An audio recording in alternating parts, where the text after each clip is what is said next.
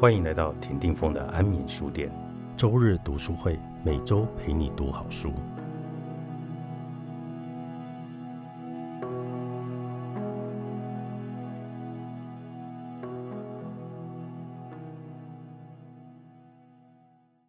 周日读书会，在文氏效应影响下，连比尔盖茨、男性里奥纳多都推崇的饮食革命，如何让更多人能够愿意去尝试舒适饮食？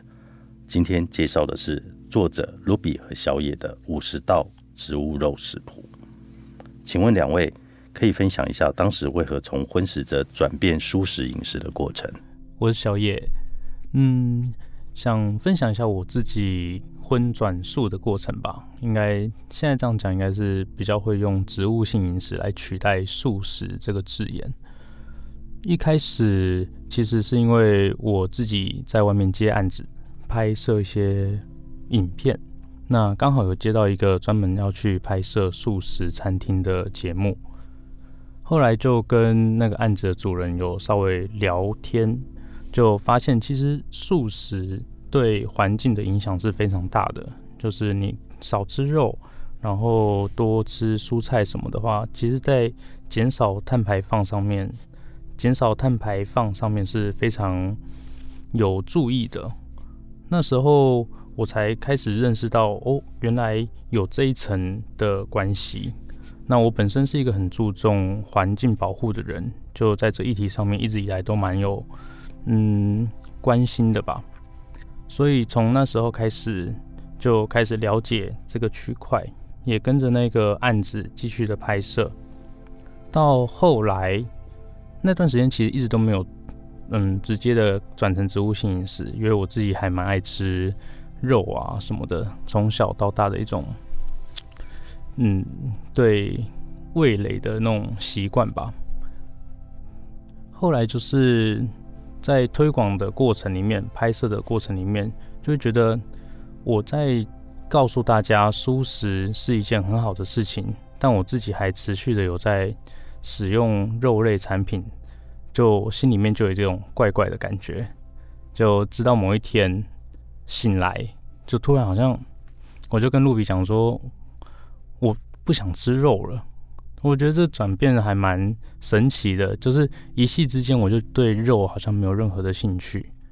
对，然后走在路上就开始会去找，嗯，有哪些是素食的料理，或是以前走在路上看到“素”这个字。就会直接撇过眼神，不去看它有什么料理，但现在会特别去找“素”这个字，跑进去里面吃。然后在那样的过程里面，才发现，哇，其实因为少了肉类的一些比较强烈的味道，所以素食反而有蛮多比较细心的烹饪，或者是说可以吃到更多食物的原味，让我在嗯。吃的这方面开始打开了另外一个视野吧。对，这是我从荤转素的过程。大家好，我是露比。那我的荤转素过程呢，其实跟小野是同时间的。对，但这是他刚说的，一夜之间起来，他就突然不想吃肉了，所以我就跟他一起说，好吧，那我们就不要吃肉了。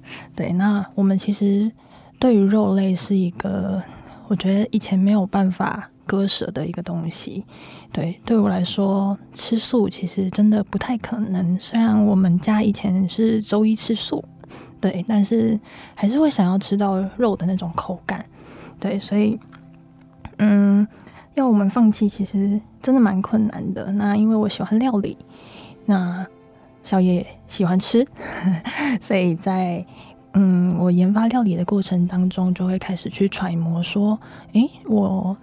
不要放肉，那我可以用什么取代？对，那在慢慢的研发的过程当中，就会发现我们好像可以不用吃肉了。对，就是嗯，很多东西我们只是因为它的调味、它的口感，所以我们喜欢去吃它。但我们真的吃到的食物是什么，其实好像也没有那么重要了。它只要好吃就好。对，所以我们。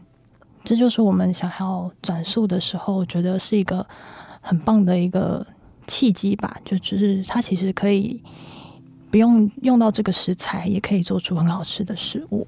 对，植物肉的营养成分能够取代一般的肉品吗？植物肉其实，嗯，它算是高度加工的食品。对，那很多人会用嗯素肉这个两两个字来看它。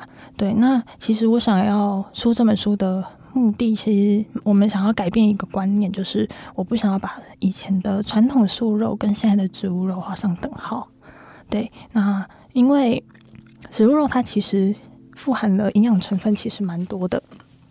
比起以往的素肉，以往的素肉可能就是大动蛋白，然后去萃取出来的。对，那素肉呢？呃，那植物肉呢？其实可以添加很多的铁、维他命 B。对，它其实会有一些营养成分，是加上膳食纤维，那它是没有胆固醇的。对，那红肉一般的荤食的红肉，其实现在很多人为什么会大肠癌，或是或是会得到一些癌症的疾病？其实有的原因是因为红肉吃太多了。对，那植物肉它其实可以让荤食者他想要转素食的时候，是一个很好的替代品。它一样可以咬到肉的口感、肉的味道，对，但它没有在杀生，它没有在吃动物，对。就是其实它是一个荤转素的时候，是一个很好的替代品。对。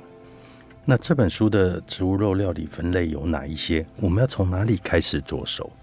这本书呢，其实从家常菜到便当菜，到一些台湾的传统料理，然后到日本料理、韩式料理、异国料理。甚至异国风味，越南、泰国的那边的料理全部都有。对，那其实以台湾人来讲的话，嗯，家常菜、便当菜一定是最好着手的。对，因为它简单，然后食材食材也很简单。对，所以一定是从家常菜这边你会比较熟悉，对，也比较好下手。那如果你本身是喜欢吃诶日本料理、韩式料理，对，那其实我的。那个食谱里面都会有从简单到难易度，对，到难的都有，所以你可以按照星星的颗数，对，可以从简单到难，对，嗯嗯。那这边我想要补充一点，就是植物肉其实跟所有的食物都一样，就是它一样是不能吃多的，就是适量，就什么东西都是适量为止。因为植物肉虽然它有它的一些营养成分，但同时它的钠含量也是不低的。那如果再加上调味或什么的，虽然跟我们自己本身料理的时候，其实总加起来是差不多的，但是一样就是你吃太多就会有一些过度嗯钠摄取的部分，就像你卤肉如果吃太多一样的道理。所以在植物肉上面，就虽然它是一个很好的取代物，但也不要过分的去嗯不断的摄取，我们还是要均衡饮食，这是一件很重要的事情。不吃肉，除了可以降低碳排放，同时也让我们学着更有同理心，去爱护动物，更加珍惜生命。那现在呢，我们把不伤害动物、拥有美味的食物当成这一本书的一个精神。那谢谢今天的作者卢比跟小野。这本书是《植物肉百搭料理》，三彩文化出版。